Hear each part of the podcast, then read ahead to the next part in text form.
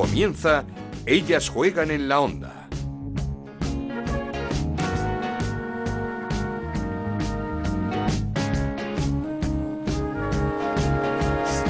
¿Qué tal? Bienvenidos una semana más a Ellas Juegan, este podcast de Onda Cero en el que hablamos de fútbol femenino. Nos podéis encontrar en ondacero.es y en nuestra cuenta de Twitter en arroba ellas juegan OCR. Tiene mucho mérito en estos tiempos, bueno, ya en los últimos años, ser aficionado al fútbol, porque es una traba tras otra. Todo preparado para que la primera liga profesional comenzase este pasado fin de semana, televisión en abierto para todos los partidos, expectación, ganas, pues eso, nos quedamos con las ganas. A menos de dos días del inicio de la competición, el jueves por la noche, la federación anunció eh, parón arbitral hasta que las colegiadas viesen resuelta su situación. Todos queremos que las árbitras sean profesionales, tengan todas las coberturas y derechos laborales y un sueldo digno, pero creo que se están equivocando en los tiempos y en las formas. Tienen que pedir, sí, pero acorde a la realidad del fútbol femenino. Y creo que esos 50.000 euros al año que piden en estos momentos está muy por encima de las posibilidades de los clubes. Y por otro lado, se han comparado con las jugadoras que estuvieron 18 meses negociando un convenio colectivo de mínimos de 16.000 euros en el que jamás se compararon con los futbolistas, como ellas se han hecho con sus colegas árbitros. Entiendo que muchas futbolistas están enfadadas o decepcionadas con la rueda de prensa de las árbitras el pasado lunes. Siguen las negociaciones entre Federación, árbitras y Liga con el CSD intercediendo. Dicen que las posturas están más cercas, esto es lo que dice la Liga. Veremos porque la última propuesta precisamente de la Liga es de 25.000 euros anuales, la mitad. Así que por muy cerca que estén, creo que aún no veremos resolución a este conflicto. Pero esperando que haya Liga este próximo fin de semana, arrancamos. Esto es Ellas juegan en la onda, el podcast de Onda Cero en el que te contamos todo lo que pasa en el fútbol femenino.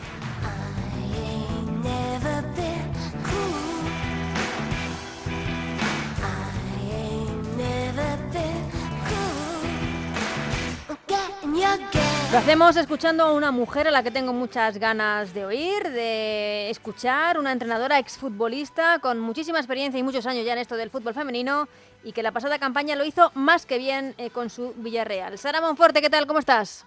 Hola, buenas, muy bien. Pues eh, hoy tendríamos que estar hablando de ese debut en la liga, de vuestro partido contra el Real Madrid, de las soluciones, sensaciones en este estreno y de muchísimas cosas, pero no ha sido posible.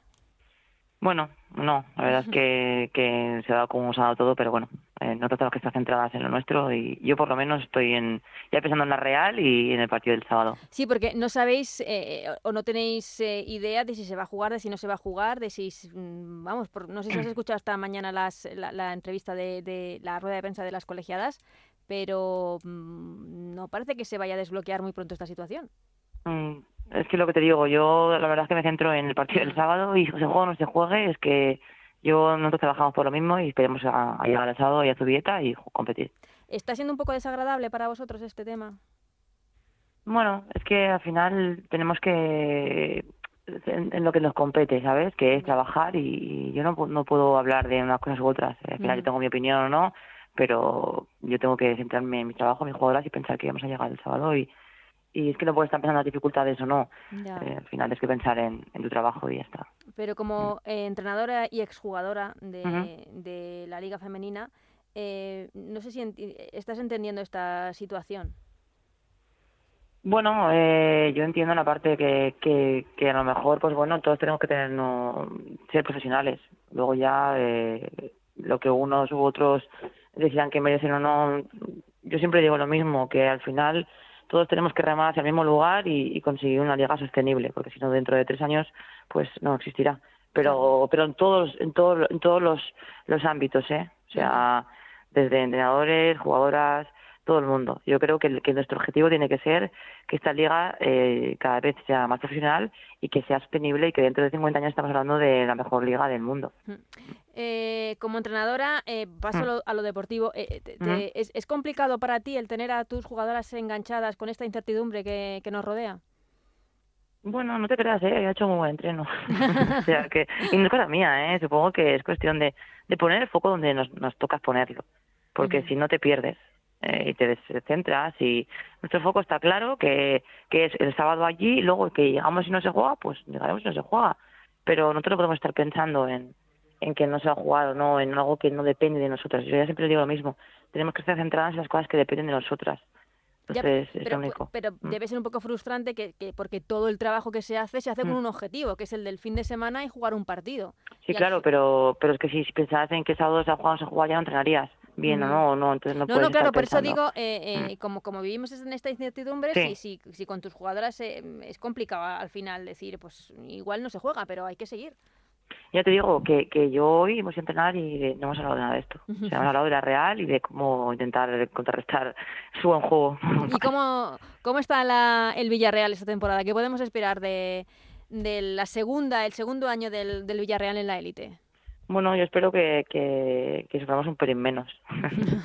Pero bueno, que va a ser difícil porque al final eh, cada vez la, la liga es más competitiva y, y hay más equipos fuertes y, y bueno, eh, todo el mundo se refuerza muy bien. Los equipos que suben hacen super plantillas y va a ser complicado. Pero, pero bueno, nosotros también tenemos un año de más experiencia y eso también nos abre eh, las puertas a, a contextos que ya no nos sorprenderán seguramente, a otros sí, pero pero bueno tenemos un, digo, un pelín más experiencia y, y jugadoras que con las que ya contamos la temporada pasada y todo hacen todo mucho más fácil El, el año pasado se sufrió, pero también es Mm. que se empezó en, en negativo con esa sanción que, bueno, luego se reclamaba y demás, pero también Sí. que supongo que era una losa para vosotros. sí fue un, fue un poco yo lo dije que al final eh, em, no sé si fue en navidad o en la primera vuelta creo que, que sin la sin la sanción hubiéramos estado con 11 puntos para el descenso y pero pero claro pero al final pues bueno los casos son como son como son y por eso te digo que siempre pones el foco en lo que depende de nosotras Claro. entonces nosotras seguíamos es que es la única manera, porque al final es como en un partido, eh, hay muchas cosas que no dependen de ti y, y tú no puedes, eh, cosas que te, que te quiten el- la concentración. Entonces nosotras, pues eso, el año pasado no mirábamos tanto los puntos, sino nuestro proceso, nuestra forma de trabajar, estábamos confiadas y teníamos esa confianza de que podíamos sacarlo y así fue. Eh, ¿Contenta con la plantilla? ¿Tienes mejor equipo que el año pasado? Sí, sí, ya me lo han preguntado alguna vez y yo creo que tengo mejor plantilla, sí, bastante mejor. Eh, luego también es verdad que todos los equipos han reforzado, mira el Sevilla, ¿no? Es un ejemplo claro de que, Sí, de que todos los equipos han reforzado ¿De qué muchísimo. manera? Sí, sí. Hablábamos en la semana pasada con Silvia Meseguer, precisamente. Sí, sí, yo creo que Sevilla se ha reforzado muchísimo, que ha dado un pasito adelante. Y luego, pues, eh, mira el equipo que ha hecho delante las planas, y la Lama, y decir que es que es muy complicado. ¿Pero es mejor plantilla? Sí, pero estoy convencida de que los 15 equipos restantes también. Entonces, eh, va a estar igual de competido que la temporada pasada. Pero estoy muy contenta porque tengo un grupo más reducido, de, no es tan grande a nivel de plantilla. Y ya te digo, las jugadoras con las que se han quedado, eh, se han quedado y, y están a un nivel mucho más alto y, creo que están convencidas y las que han venido se han integrado súper bien. Estoy contentísima y luego también pues tenemos a otras jugadoras que del B que, que creo que pueden llegar a ser grandes jugadoras. Eh, el estilo de Sara Monforte no se Mm. discute, ¿no? Bueno, eh, quiero decir, eh, el año pasado también tuve que renunciar un poco a mis, a mis principios eh, eh, y, y cambiamos un poco el estilo de jugar. Eh, este año, pues bueno, eh, poco a poco vamos co- conociendo un poco la categoría y a veces tienes que renunciar un poco a, nivel de juego a lo que tú harías, ¿no? Pero, pero lo que es la esencia de, de siempre digo lo mismo, los valores, el, el trabajo en equipo, el, el jugar hasta y pelear hasta el minuto 95, eh, el, no sé, ese tipo de, de cosas, el trabajo, el trabajo, la constancia, todo eso no, no va a faltar. Eh, has perdido una jugadora importante como es Salma, que quizá eh, te lo podías esperar mm, antes o Mm. después, ¿no? Que, eso iba a pasar a un Sí, club sí. como el Barcelona. Sí, al final el año pasado jugó cinco partidos. O sea, quiero decir que es una gran pérdida. Siempre lo mismo a nivel de que, de que con ella todo sería mucho más sencillo, ¿no? Porque el año pasado si lo hubiéramos tenido todas las jornadas no hubiéramos sufrido seguramente todo lo que sufrimos. Eh, y nadie va a descubrir a día de hoy quién es Ana Parayuelo, o sea, está claro, ¿no?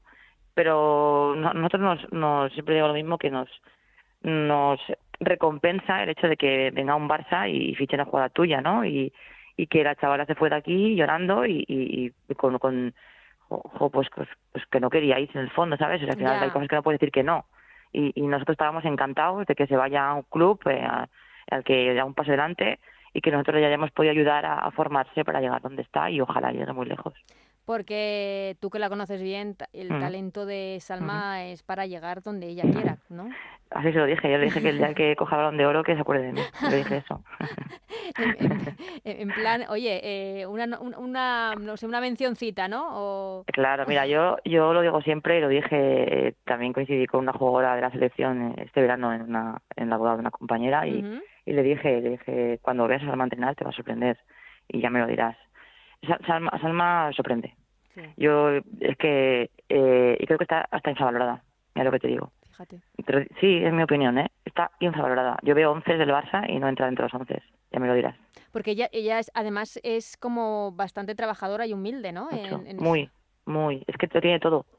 Yo solo espero que, que ahora, eh, pues bueno, pues ya sabes cómo funciona todo el contexto cuando uno tiene, cuando se espera mucho de ellas, expectativas, pero eso lo gestiona bien ella también, ¿eh?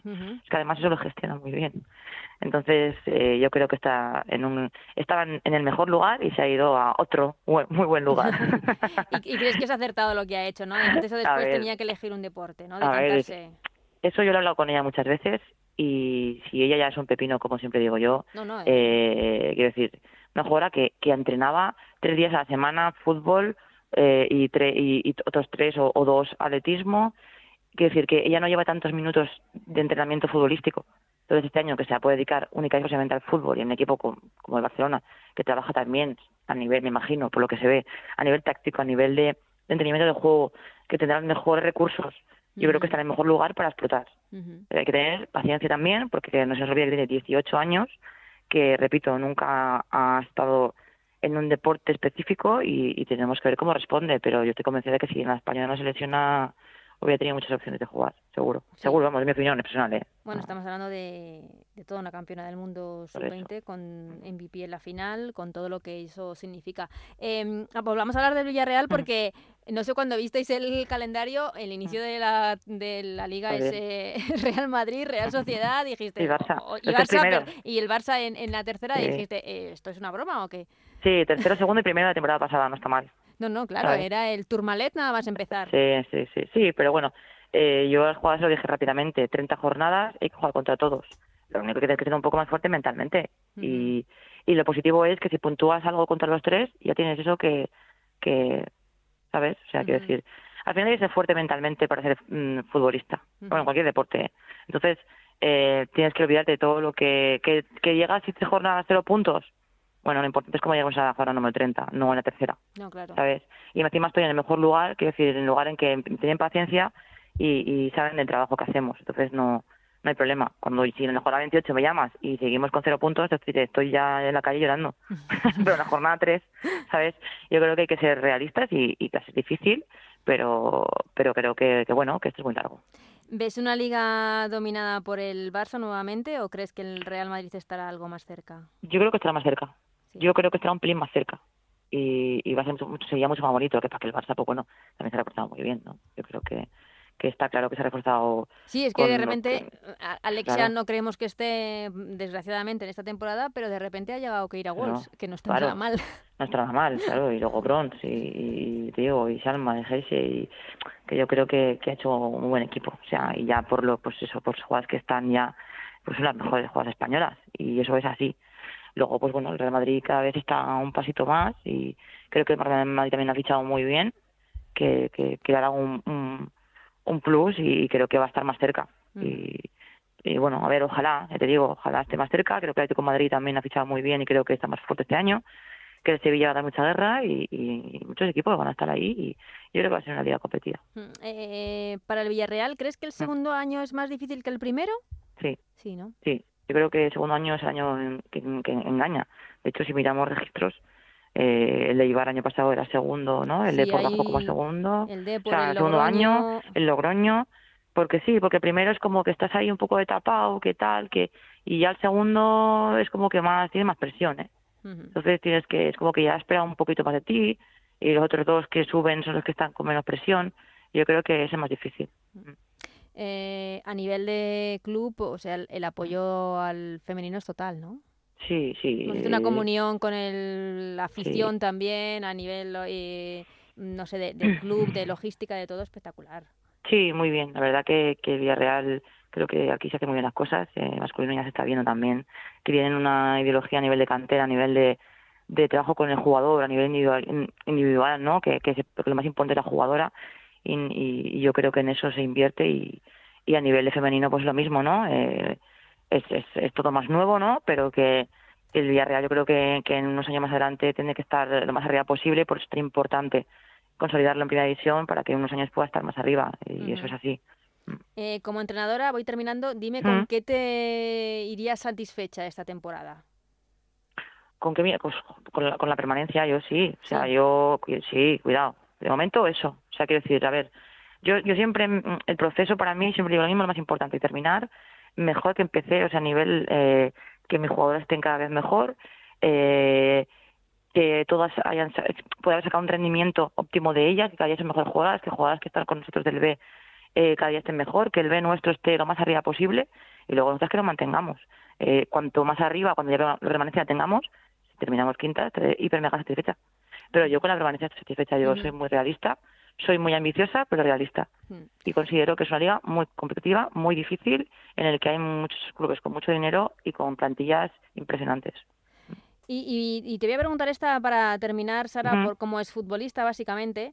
Porque no sé si te han dolido todos los comentarios que hemos tenido que escuchar eh, la semana pasada, estos días, sobre que si las jugadoras son caprichosas, que si las jugadoras no, están para hablar, bueno, todo lo que... ¿En qué, ¿en qué sentido? Eh, con el tema de Jorge Vilda, de si ah. están para, ah. para opinar, para decir lo que hay, lo que no hay, eh, que no son, vamos, como que no deberían mm. tener voz en, en este tipo Eso... Eso cada uno gestiona a su grupo como quiere y como, ¿no? Me imagino. O sea, quiero decir, yo te puedo hablar de mi grupo, de cómo gestiono yo a mis jugadoras. O sea, quiero decir, yo a mí mis jugadoras eh, son libres de decirme lo que quieran y yo es que siempre digo que a veces soy muy demócrata y, mucha eh, mucha democracia y mucha asamblea, que digo yo. Y es verdad, pero a mí me gusta gestionar así. Pero también hay que saber ponerles decir hasta dónde tienes que llegar, porque el que más eres tú. Entonces yo, a nivel de, de, en este caso, con la selección nacional, yo no sé lo que ha pasado ni ni nadie ni nadie al ni nadie. Entonces no tenemos suficiente información como para puedes tener una opinión que la tengo pero no te lo voy a decir. Pero no ¿me entiendes pero pero no no no eh, no tenemos información suficiente como para poder valorar qué, qué está pasando. Ya. sabes, eh, cada uno tendrá su visión, cada uno, yo tengo mi propia opinión, como te digo, pero cuando uno está metido dentro de esto no puede hablar demasiado porque no, no. ¿Sabes? Porque no, porque no puedes dar tu opinión. Porque cada uno. Si es simplemente si, si, te ha dolido mm. como, como jugadora que, que has sido, mm. pues sí que sería que es que las futbolistas, pues que si son unas caprichosas, que si hablan de más. Pero es que al final, eh, con, con, una entrevista que ya me hicieron en relación a esta pregunta, digo siempre lo mismo y te hago la misma respuesta que la anterior. Mm, lo que tenemos que hacer todos es pensar menos en lo individual y más en lo colectivo. Y no señalar a nadie, hablo en general. Y muchas veces ya cuando vemos que, que vemos, vemos ya que el pastel está tan bueno, ¿Sabes? Eh, eh, queremos dos trozos. Entonces, es que tenemos que tener mucho cuidado. Por eso que llevo tantos, tantos años con esto, tantos años, me gustaría que la liga, que todo esto, el fútbol en español fuera sostenible. Y ahí a veces tienes que renunciar a cosas.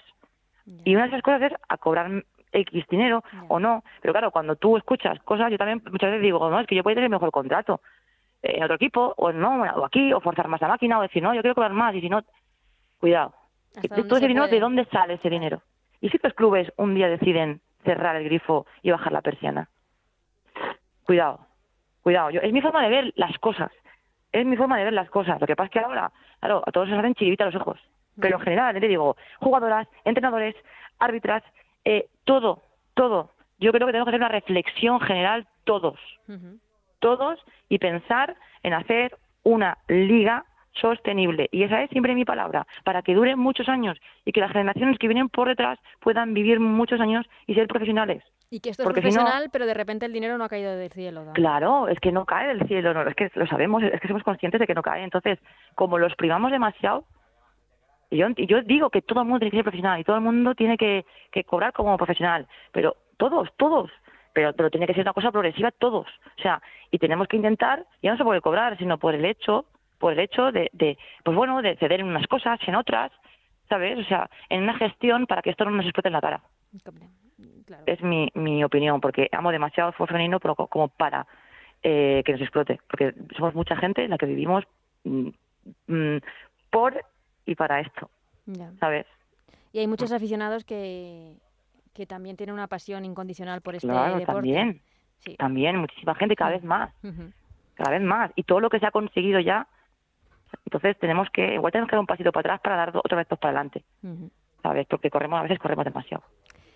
Pues Sara, ha sido un placer hablar contigo. Igualmente. Y has dejado las cosas eh, muy claras eh, sobre tu forma de pensar, que yo creo que es el de la mayoría. Ah, así que Sara, mil gracias y muchísima suerte esta temporada que dices que es más complicada en el Villarreal esta segunda temporada. Y ojalá, ojalá que podáis jugar ese partido contra la Real Sociedad, que además tendría luego que jugar esa eliminatoria de, Champions. Que sí, creo que sí, la verdad. Pues ojalá. Muchas gracias, Sara. a ti, hasta luego. Adiós, adiós.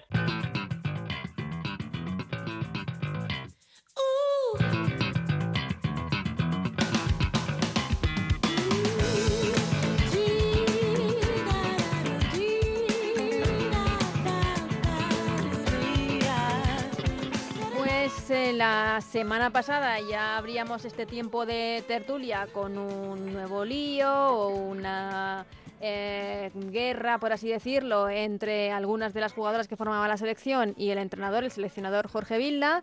Nos despedíamos eh, hablando de la nueva jornada de liga que iba a empezar, esa liga profesional, que hablaríamos esta semana de ella, de esa jornada, de esa primera liga y nos vemos obligados a hablar de otro lío, de otra guerra, de otro conflicto, pero que yo creo que nos da mucha más pena porque se trata de, nuestra liga, de nuestro fútbol femenino, de nuestras jugadoras y de nuestros aficionados que han visto cómo no ha podido comenzar eh, la competición. Todos teníamos muchas ganas de esta primera liga profesional y lo que se ha vivido además ha sido un auténtico esperpento y un bochorno.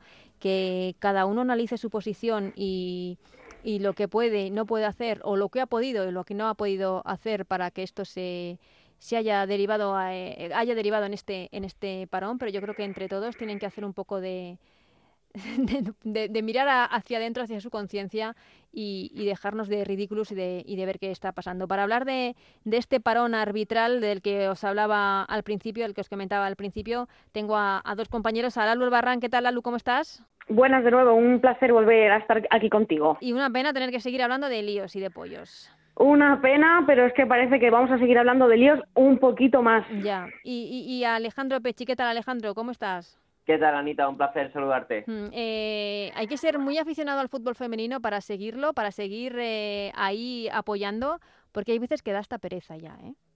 Bueno, ya nos lo ponen, decir que nos lo ponen muy difícil. Es que al fútbol femenino en España no hacen otra cosa que ponerle palos en las ruedas. Cuando todo parece que va bien, cuando ya todo parece que va a ir en su cauce, que ya tenemos por fin televisión, algo que no teníamos temporadas atrás, pues ahora te encuentras con la problemática de, las árbitras y todo lo que ha conllevado, que decir que nos hemos quedado sin la primera jornada, la primera jornada de la Liga Profesional en España de fútbol femenino que era un día histórico y al final ha pasado la historia por otro por otra cosa, no, no mm. porque la pelota ruede. Eh, a ver, eh, como contábamos al principio, ese parón arbitral eh, se declaró el pasado jueves en un comunicado de la Federación. hablaba de que las árbitras paraban hasta que no se arreglase su situación.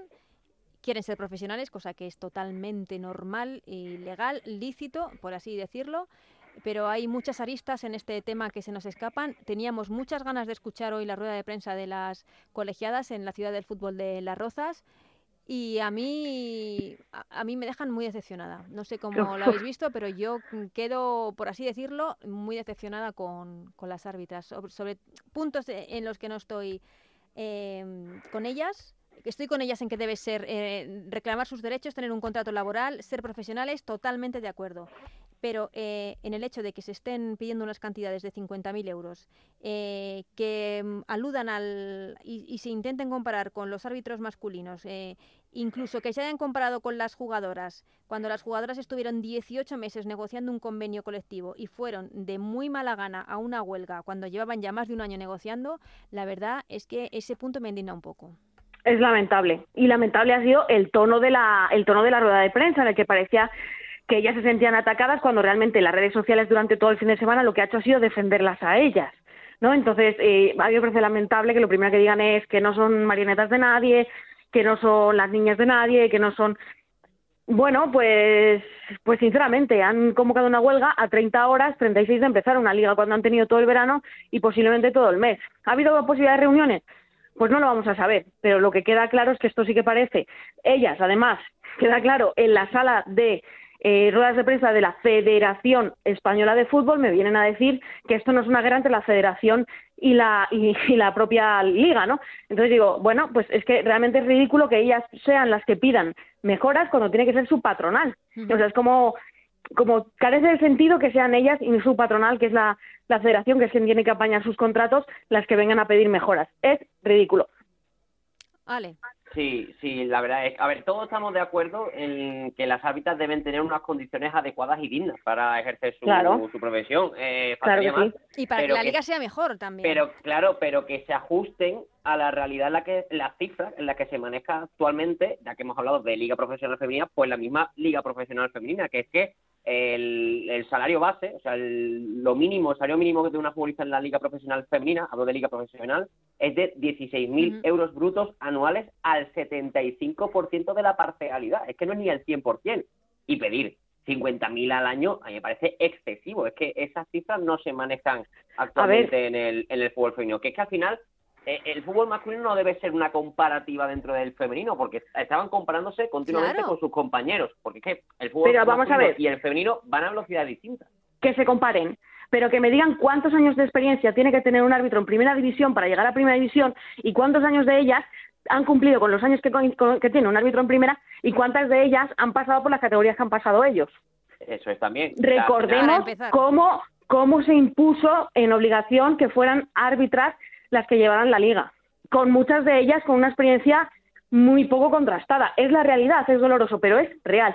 Y durante estos cinco años, pues muchos no andan a nivel y siguen en primera. ¿Vamos a compararnos?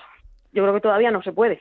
No, eh, es que es el primer error. Eh, y, lo, primero que no hicieron las jugadoras a la hora de negociar un convenio colectivo, siempre dijeron que no se estaban comparando con, nunca se han comparado con, con, con, los jugadores de primera ni de segunda eh, división. Es que Ana, esto es como por ejemplo si ahora Alexia dice que por ganar el balón de oro tiene que cobrar igual que Messi. Claro. O sea, no, al final se manejan en diferentes velocidades mm. un, fútbol y otro y que, bueno, en la rueda de prensa eh, han dicho mucho, muchas veces que son independientes. Pues si son tan independientes, ¿por qué no van ellas mismas a negociar? Y tienen que ir y tiene que ir Yolanda Parga, que es verdad que es la que la que las representa, pero si son independientes, ¿por qué no van ellas? ¿Por qué no negocian ellas? Porque es que la, en la rueda de prensa se ha estado eh, enmascarando mucho lo que querían cobrar. No, no, eh, jugando con el juego de, palabras, de palabras, no. La sexta parte de lo que cobra un árbitro en primera división, la tercera parte de un árbitro de segunda. Diga cifras. Y hablando de la dignidad, de cuánto vale la dignidad de una mujer también han llegado a decir, ¿no? Yo creo que, que, ahí han pisado charcos que no se tendrían que haber pisado. Sí,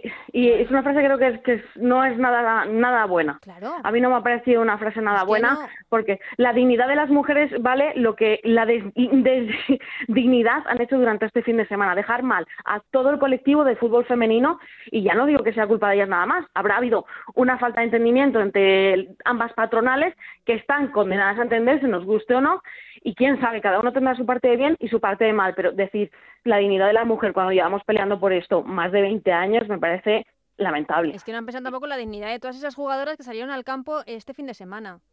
Exactamente. Eh, jugadoras, aficionados desplazados. Eh, ¿Quién le paga a ese aficionado que se ha desplazado a ver su equipo el viaje, que no ha visto fútbol, por ejemplo? En Madrid lo vivimos con la gente de la Real que se desplazó. Sí. Eh, estaba. Sí. la frase, creo que ha sido Guadalupe Porras la que, mm. la que ha dicho esa frase que por otra parte es una árbitra, evidentemente, pero tampoco sé por qué Guadalupe Porras sale en nombre de las árbitras a hablar cuando Guadalupe Porras es una árbitra absolutamente profesional que pita en primera división con su contrato laboral y que ya no está en la liga femenina.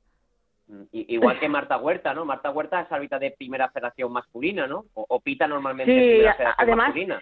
Ha dicho que ella ya había ya, ya no estaba trabajando porque ella tenía que no había cobrado nada en esos meses, que había perdido el trabajo.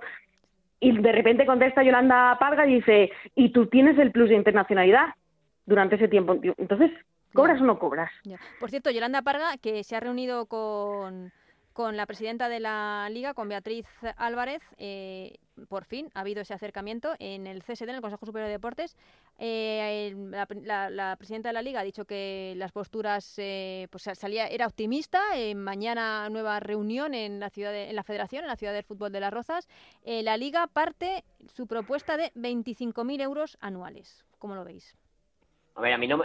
Hombre, comparado con los 50.000 euros anuales, pues es otra cifra, una cifra en la que se puede manejar, ¿no? Eh, es una cifra más manejable dentro del fútbol femenino en España, pero insisto, si se quieren comparar a, sus, a las jugadoras, a sus compañeras profesionales dentro de la, dentro de la liga, ellas como de salario base tienen 16.000 brutos anuales. Si se quieren comparar con las jugadoras profesionales, bueno, 25.000 es una cifra, pues lógicamente que, que es inferior a los 50.000, que es una burrada. Pero insisto, si se quieren comparar con las jugadoras de primera división, el salario mínimo es de 16.000 brutos. eh, otro punto de discordia es, es, si se podían negociar aparte, por un lado, lo que son los honorarios y por otro lado los gastos de gestión de la federación, porque mmm, tampoco tiene por qué la liga asumir todos los gastos de las árbitras. Claro, hay una parte que no entiendo, no termino de entender muy bien y que eh, ha, ha explicado muy bien Marta Frías.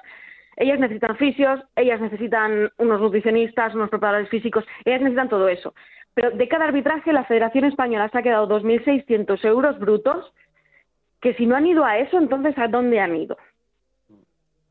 Ya, la federación habla de los desplazamientos, los hoteles, los viajes. Las claro, ten, teniendo publicidad de Renfe, de Iberdrola, que además tienen que ir invertidos en el arbitraje, pues es que a mí tampoco me salen las cuentas. Bueno, y los 21.000 euros que piden por partido, que sobra que desglosarlo, ¿no? Claro, o sea, pero... que va para cada Efectivamente. cosa. Y, y, y, han dicho, eh, creo que ha sido nuestro compañero David Menayo el que ha preguntado si se podría eh, negociar por separado. Una cosa son los honorarios y otra cosa son los gastos. Y la respuesta ha sido que como funciona bien en el, en el arbitraje masculino, ¿por qué las cosas que funcionan bien se deben de tocar? Pues eh, mm. es que volvemos a compararnos con lo que no nos tenemos que comparar. Claro, eh, pero esa era la directiva. De hecho, desde el principio de la rueda de prensa, ellas han dicho que la sala estaba llena de gente que tenían contratos y ellas no. Uh -huh. Esa era la, esa era la, esa ha sido la frase de partida y que Bueno, yo veo justa. Tienen que tener Por contrato. supuesto, lo hemos pero, dicho desde pero el primer minuto. pero es que eh, entonces cómo lo han hecho. Mm. Han ingresado 300 euros brutos en negro cada fin de semana o, o cómo lo han Sí, hecho. sí, Porque hasta yo ahora sí- que han hecho, sí. si yo tengo un ingreso fijo, yo tengo que justificarlo haciendo de una manera. Entonces, no sé, no tienen contratos en la A ver, federación. a ver, es- sin ir más lejos, yo me tengo que, yo me tuve que hacer autónomo para poder cobrar. O sea, al final, eh, lo que ha dicho Marta Frías, lo de los 21 años en arbitraje y no ha cotizado ni un día, entonces ese dinero eh, se ha declarado, no se ha declarado, eran falsas autónomas, o, que alguien lo explique, ¿no? ¿Cómo les estaban pagando? Sí, sí. eh, con- ¿En base a qué? Eh, Esa parte sí. Sí, y, y, y luego, por otra parte, chirrían evidentemente las eh, cantidades que están eh, absolutamente desproporcionadas a la realidad de nuestro fútbol femenino, a la realidad de, de la que estamos Yo- viviendo. Si queremos una liga sostenible, a- desde luego, así no.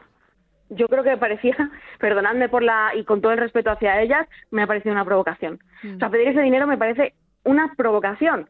Y dudo, y yo voy a seguir en mi línea, dudo que sean ellas las que estén provocando. Después de toda la historia que llevamos, de tiras y aflojas, de programa élite, de no programa élite, de te doy dinero, no te doy dinero, de yo aquí, tú allí, ¿me vas a decir ahora que no hay burla?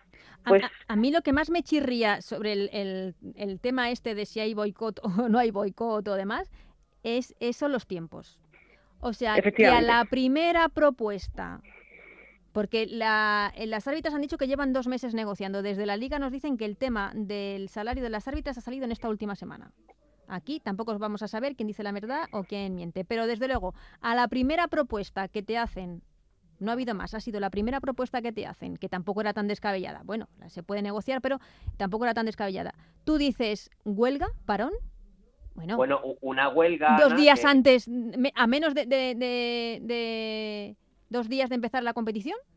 Sí, pero una, Sí. una huelga, eh, ¿qué, qué huelga? O sea, si, si no tienen contrato, Sí, ¿qué eso, huelga están pidiendo? O sea, eh, que al final eh, la ley no la, van, no la va a amparar, en este caso en el... Si, si las quieren denunciar, las pueden denunciar perfectamente, eh, por no ejercer su, su labor. Sí, efectivamente. A mí, a mí ya te digo, lo, lo de los tiempos es lo que más, es lo que más me chirría. Eh, Claro, parece una burla en sí, todo momento, ¿eh? Sí, sí, sí. A mí es, es, es lo que desde luego o, o peor me ha sentado por, por respeto, a, como dicen, a, a los clubes, a los aficionados, a, a las jugadoras, a todo. El, el hecho de la, a la primera propuesta, dos días antes decir que no y, y parar, me parece, me- me- me- como dices tú, una, una provocación. Eh, ¿Veis solución? Eh, ¿Creéis que podríamos tener eh, liga la próxima, el próximo fin de semana? Yo espero y deseo que sí, Ana, espero y deseo. Yo creo que en esta última reunión, con esa eh, con ese acercamiento de postura a 25.000 euros anuales, yo creo que se ha dado un paso. Mañana, o sea, en este caso el, el martes hay otra reunión Así que a ver qué sale de ahí. A ver, yo Sí. creo que se han acercado posturas, pero bueno, todos sabemos que dos días antes de empezar un partido puede pasar cualquier cosa. Claro, no, no, no, eh, ya, ya lo hemos visto. Em, por, por otra parte, eh, creo que con esta rueda de prensa se han echado en contra a muchos aficionados y a algunas jugadoras que también lo han manifestado en redes sociales. Sí. Y, y Es que el tono no era con nada conciliador. Claro. Y unos aficionados y jugadoras que ya de por sí no estaban contentos con las actuaciones de las árbitras. ¿eh? Pero que se Ah. podía entender, quizá. Yo tenía, sinceramente, yo tenía muchas ganas de escucharlas, ¿eh? Tenía muchas ganas Todo de el mundo, escucharla Ana, todo el para que explicasen eh, lo, que ha pasado, los motivos y demás. Pero en el momento en el que han hablado, como dice Lalu, con ese tono, Cuando ha empezado Marta Huerta, yo te tengo que confesar, os tengo que confesar que, que me he sentido eh, como sorprendida. era como violento. Era un tono muy agresivo, muy agresivo, muy de intentar demostrar que ellas son más de lo que creemos. Ellas son, son una parte fundamental del fútbol, evidentemente. Y no hace falta eh, ser violento. Yo creo que con haber sido como ha sido Marta Frías, que además siempre ha contestado bien a todas las preguntas que se le han hecho y ha sido la más clara, con que hubieran dejado hablar a Marta Frías, quizá hubiera, no hubieran ganado tantos enemigos. Eh, como digo, ya son varias jugadoras, porque yo creo que esa comparación que han hecho con el- diciendo que las jugadoras les deben entender porque hasta hace nada ellas han estado en la misma posición, yo creo que a muchas jugadoras no les ha debido hacer ninguna gracia. Hombre, comparar 18 meses con 30 horas, Y sí, y, y 50.000 con 16.000. efectivamente. Efectivamente, que la comparativa no tiene nada que ver. Bueno, em, ¿creéis que habrá que habrá sanciones? Porque ya hay, hay dos equipos que se han desmarcado eh, de, dentro de la liga de, estas sanciones, como son el Real Madrid y el, el Barcelona, porque también en esta liga cada uno va a lo suyo, porque son cinco mm, eh, clubes, tampoco han querido ponerse el parche del el logo del, de- oficial de la competición. A ver, en, es- en- en esta guerra no hay buenos. O sea, Ya, para ya, mí ya. todos- todos son malos. Sí, O sea, con Alex siempre. y, y- y que cada uno mira por sus intereses. Fíjate, dos equipos que se han opuesto a las sanciones son Real Madrid y Barcelona, Hmm. equipos que eh, históricamente, habitualmente han estado más cercanos a, a la A federación. la federación, sí. Eso es. Y a ver, sanciones. Yo o creo por que así de decirlo, contra Tebas también, ¿no? Se puede decir así. Eh, efectivamente, o sea, la, la guerra es la de siempre, es la de Rubiales contra Tebas y en este caso pues está el arbitraje eh, medio, antes era la televisión, el arbitraje y mañana será otra cosa. Pero yo creo que por par- por algún ente, por alguna parte sí que van a intentar llegar a sanciones. O sea, Sí. Y además están en, estarían en- dentro del marco de la, de la legalidad. Oh. Yo creo que sí también que, que lo van a intentar. No sé si al final de buena fe en esa negociación también negociarán lo de oye vamos a dejarlo estar y ya está, porque dentro de las negociaciones no solo estará el dinero, estarán más cosas y puede que, que pase eso Eh, y por ahí a lo mejor puede un poco pacificarse la cosa porque además ellas han dicho cómo nos vamos a sentar a negociar con las personas que nos están amenazando. Entonces, pues bueno, eh, yo creo que a lo mejor en esa negociación también negocian la paz y, y mirar para otro Bueno, lado. pero, pero la primera persona que amenaza es- son ellas mismas, ¿no? Diciendo, no pitamos.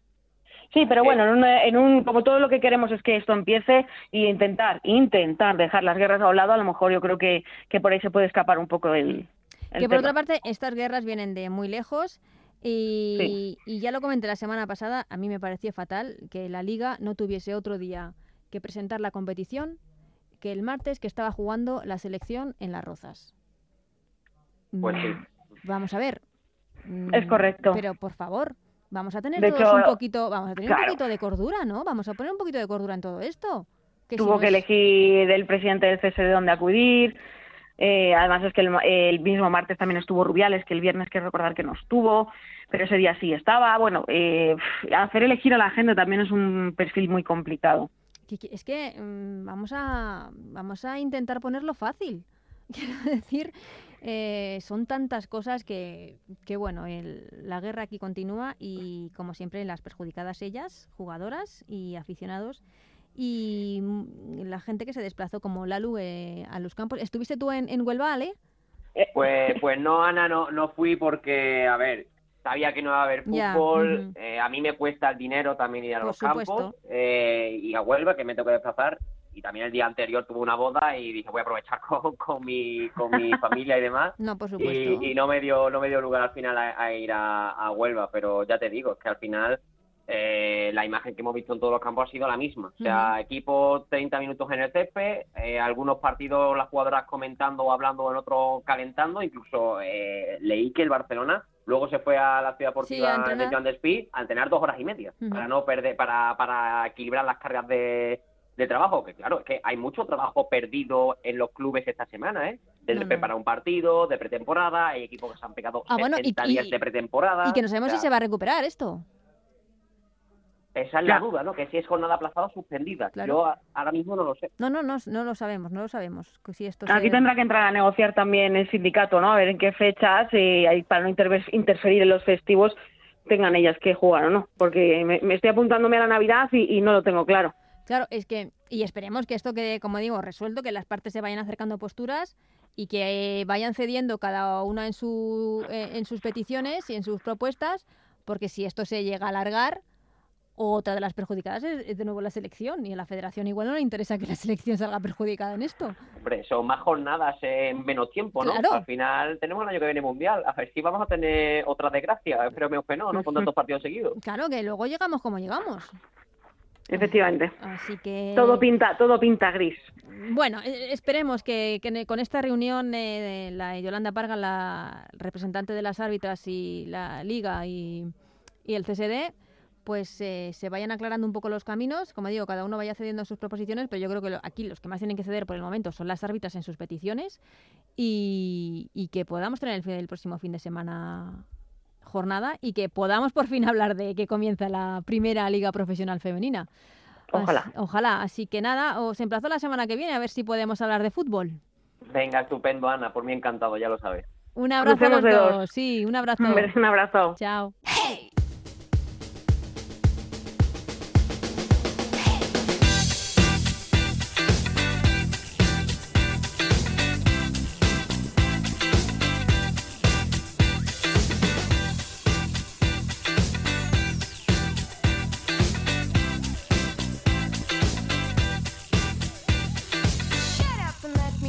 Antes de despedir, tenía muchas ganas de tener una charla con Luis Cortés, un entrenador al que admiro por lo que hizo en ese Barça que lo ganó todo, donde demostró que con trabajo, ganas y talento todo era posible. Llevó nuestro fútbol a las cotas más altas, pero ahora le admiro muchísimo más por el trabajo que está haciendo al frente de la selección ucraniana. ¿Qué tal, Luis? ¿Cómo estás? Hola, ¿qué tal? ¿Todo bien? Qué alegría verte en España con tu selección, con Ucrania, jugando un partido además eh, oficial. Sí, la verdad que sí. Poder volver a jugar con estas chicas es siempre bueno y hacerlo en casa, pues, pues todavía lo hace un poco más especial. Porque, mm, ¿cómo estáis? ¿Cómo están, como dices tú, estas jugadoras? Eh, mm, ¿Cómo está siendo su vida en general? ¿Cómo se está retomando el deporte en, en Ucrania? ¿Qué, qué mérito todo lo que, lo que estáis haciendo?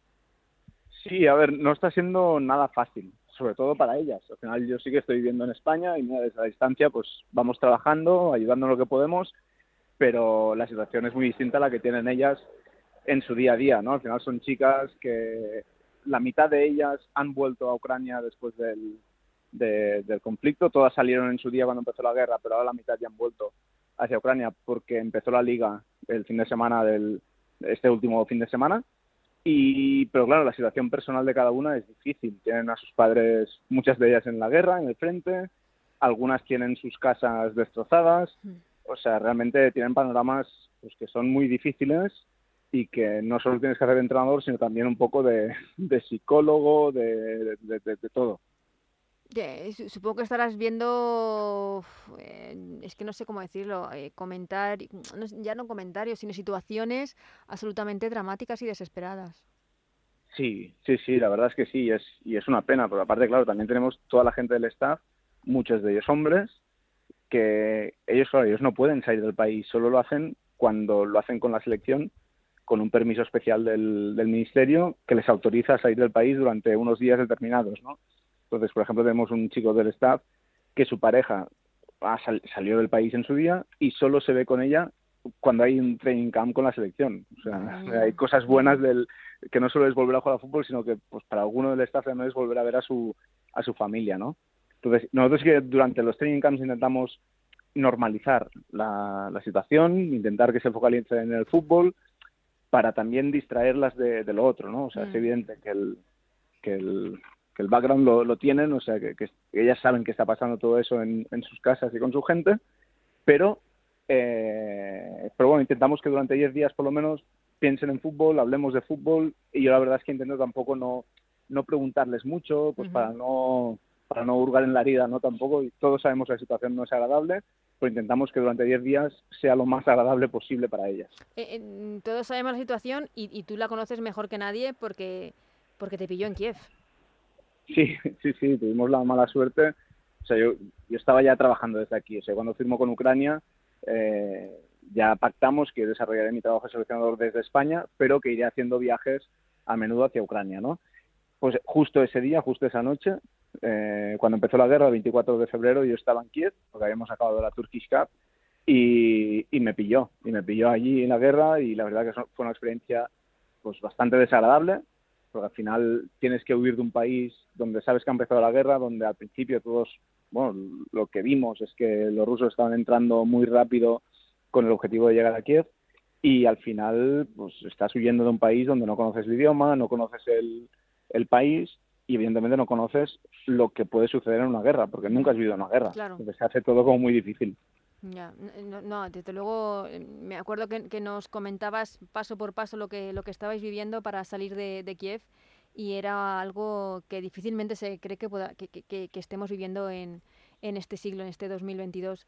Mm, contabas que durante esos 10 días de concentración intentáis que, que se liberen, que se despejen de todo lo que está pasando. ¿Dónde estáis haciendo esas concentraciones?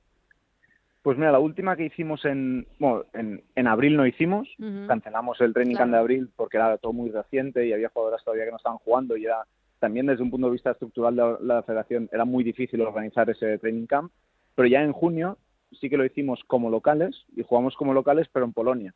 O sea, no, no podemos entrar en el país como selección porque al final ni, o sea, nosotros staff podríamos entrar, pero los equipos rivales no vendrían adentro de Ucrania a jugar tampoco. Entonces, como locales jugamos en Polonia y ahora el último training camp de, septiembre, de agosto a septiembre, lo hicimos en Islas Feroe y en, y en España. Entonces, lo que hacemos en esos training camps es las jugadoras que están dentro de Ucrania con el staff salen en autobús hasta Varsovia o Cracovia, que son los aeropuertos más, más cercanos, y desde ahí ya se desplazan donde, donde sea el training camp. En este caso, por ejemplo, contra Islas Feroe fue, fue duro porque hicieron 33 horas de viaje desde Kiev, desde que salió el autobús, hasta que llegaron a Islas Feroe.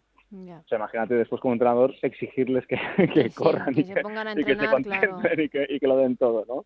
Pero bueno, pero aún así lo hacen, ¿eh? Lo mm. hacen y, ellas son unas chicas con, con muchas ganas de crecer, con una ambición terrible, son conscientes del nivel que tienen, pero también saben que quieren crecer y, tienen una actitud, la verdad, que, admirable.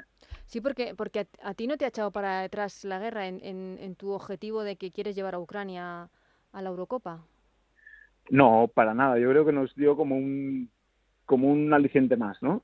al final ya cuando, cuando firmamos por Ucrania ya es un reto. Porque al final somos conscientes del ranking que tiene Ucrania, que es selección que es número 35, donde no es fácil meterte en una Eurocopa porque en Europa es donde hay más nivel en los equipos nacionales y, y bueno, y ya era un reto. Pero el hecho de la guerra yo creo que, que le ha añadido como un punto más de, de, dificultad al reto. claro. Y al final, pues bueno, pues también lo hace un poco más eh, especial, ¿no? Y es como una motivación más que tenemos extra para, para este camino. ¿Y eh, la liga, la, han podido comenzar la liga? ¿Están jugando? Sí, sí, sí. El pasado fin de semana, o sea, el 10-11 de septiembre, empezó la liga en Ucrania con 12 equipos en primera división, con equipos como Mariupol o Kharkiv, que son ciudades que han sufrido mucho en, los ataques de, Rusia, pero que se han podido desplazar a, otras, a otros puntos del país y están llevando a cabo su, su día a día normal de club, pero como si estuvieran en una concentración pues todo, todo el año, ¿no? Se están viviendo cerca de Lviv y en Kiev, estos dos equipos, y están llevando a cabo su actividad en estas, en esas ciudades. Sí, sí. Sí, eh, eh, leí que pues que con muchas millas de seguridad, con búnkers y demás cerca de los estadios, ¿no? Cosas así para, para evitar ataques. Sí. claro, solo se al final se ha establecido un protocolo de actuación en el cual solo se disputan partidos en campos que estén equipados con un búnker o, que esté pues dentro del complejo deportivo que haya algún búnker donde jugadoras y staff y árbitras se puedan refugiar. Los partidos son sin público, pero sí que todos los partidos son televisados por ejemplo, es algo que también es muy positivo en el, muy positivo en el país, pero al final, quieras que no, en este momento también el país necesita que no solo se hable de guerra. Claro. Y es cierto que el fútbol es una herramienta como muy potente para, para entretener a la gente. ¿no? Ya no digo distraer, porque evidentemente la gente sabe que hay la guerra y, y, y entiende que, que, que, que está focalizada en eso, pero sí que entretener, porque al final son muchas horas que, que tienes como pues para ocupar el día y no solo tienes que ver noticias relacionadas con la guerra cuando sabes que la guerra existe y que sabes que es una situación que no es agradable. Entonces, tener el fútbol que te pueda distraer, pues tanto la liga masculina como la liga femenina han empezado, todos los partidos son televisados y eso creo que es súper positivo para el país y en concreto pues para mis jugadoras también. Uh -huh. Final pueden seguir jugando a fútbol, lo pueden seguir haciendo en su país, con su gente, con sus familias y eso es muy bueno para ellas. Eh, de todo lo que estás viviendo, has vivido, de todas, eh, todas estas experiencias que conoces, que, que, es, no sé, con qué te quedas o, o qué es lo que estás aprendiendo de, de tus jugadoras en, en, todo este tiempo. Buah, yo creo que, que están siendo un ejemplo en muchas cosas. O sea, yo no, sobre todo, yo he aprendido a, a relativizar. ¿No? O sea, yo creo que aquí le estamos dando importancia a, cosas que igual no la tienen o igual no son tan importantes. ¿no? O al final, eh, en un partido te meten un gol, aunque ganes y te vas cabreado y las jugadoras cabreadas, pero te han metido un gol. Bueno, pero es que, vale, te puedes cabrear y puedes intentar ser mejor y crecer, pero si hay cosas mucho más graves que recibir un gol en un partido, ¿no? O tonterías que a veces nos enfadamos con nuestra gente, con nuestras novias, con nuestras madres, y, y realmente hay problemas mucho más graves, ¿no? Igualmente también a valorar lo que tenemos, porque en cualquier momento viene una guerra, como a esta gente, y te destroza tu casa, tu piso, o, o se lleva por delante a tu padre o a tu hermano. Entonces, al final, creo que también es una gran lección de aprender a valorar lo que tenemos, ¿no? Y estas chicas están siendo un, un ejemplo también de, de resiliencia, que, que, en una situación como esta están siguiendo eh, hacia adelante, trabajando, queriendo seguir con su trabajo, que al final el fútbol es su trabajo y es su, su forma también de, de, ganar dinero y de poder ayudar a su gente. Y, y en eso son todo un ejemplo, la verdad. Porque aquí es el día de la marmota, como dices tú, hay que valorar otras cosas. Aquí seguimos hablando de lo mismo, no sé. Estás al día, ¿no? Bueno, te ha tocado vivir pues el conflicto en la selección, ahora la huelga arbitral. Eh, no sé si te da mucha pena todo lo que estamos viviendo en nuestra liga, que no ha podido comenzar. Claro, este, este fin de semana fue un poco paradójico en cuanto a que en Ucrania empezaba la liga claro. y empezaba en condiciones normales o relativamente normales dentro de un país que está en guerra y una guerra activa, o sea, que no es un conflicto de hace muchos años no, que no, ahora sí, ya sí. está como que queda alguna ceniza, no, no, es, están en guerra, en plena guerra. Y empezaba la liga con relativa normalidad, todos los pa partidos televisados con calidad de imagen muy digna y aquí no empezaba la liga. O sea, al final esto yeah. para mí es muy sorprendente porque dices, joder, es que, perdón, es que, es que aquí en España tenemos una liga profesional y queremos dar pasos hacia adelante y parece que no acabamos de dar pasos hacia adelante, que mm. queremos pero no acabamos de darlos, ¿no? Porque parece que, que todos los pasos son como un diagonal y separándose unos de los otros. Entonces al final creo que es, bueno, yo lo he dicho desde hace muchos años, yo llevo desde los 16 años en el fútbol femenino, o sea, hace media vida, 16 años que estoy metido en esto y que estamos remando y empujando mucho y que ahora lleguemos a este punto donde eh, hemos conseguido muchísimas cosas, pero justo ahora no se juegan partidos, o sea, no tiene ningún sentido. No. Y, y, aquí creo que hay que buscar, o sea, que, que, también yo he leído mucho en Twitter y redes sociales y medios, pues que las jugadoras son afectadas, los, eh, los entrenadores, los staff, los equipos, sponsors, los medios de comunicación también, que desplazáis gente para nada, pues también las árbitras son parte afectada del conflicto. Entonces, al final, hay que buscar una solución lo antes posible para que, que nadie sea afectado, sino que todos sean eh, beneficiados, ¿no? de una liga de fútbol femenino profesional, que es lo que queremos, y que sea una liga lo más fuerte posible para ser un ejemplo en, en todo el mundo. Hmm. Pues ojalá, ojalá y que todos estos conflictos que sabemos todos cuáles son y que son siempre los mismos, entre dos partes que no se van a poner nunca eh, de acuerdo, pues alguna vez tengan que ceder eh, por el bien de jugadoras, árbitras, fútbol femenino, aficionados y, demás. Eh, Luis, muchísimas gracias y sobre todo felicidades y enhorabuena por el trabajazo que estás haciendo con esa selección ucraniana y, con esas mujeres eh, que están viviendo el día a día de, de lo que está siendo una guerra. Pues gracias, muchas gracias a vosotros. Ojalá en España empiece todo, todo pronto y si no, pues mira, si queréis ver fútbol femenino, cada fin de semana tendréis un partido o cuatro o seis partidos de la Liga Ucraniana que podréis seguir por televisión. Pues nos trasladaremos a ver la Liga Ucraniana, desde luego. Muchas gracias, Luis. Muchas gracias a vosotros, un abrazo.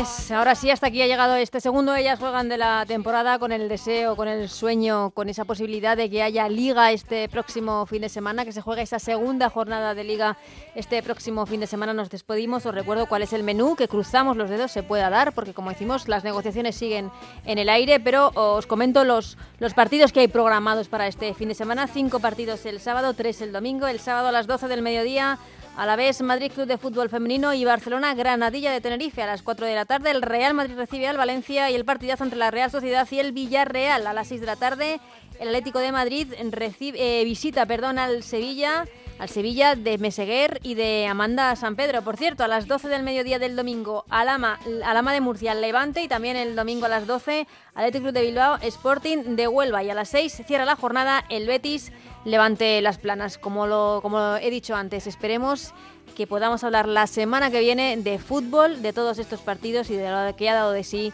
la jornada de liga. Hasta la próxima semana, que seáis muy felices. Adiós.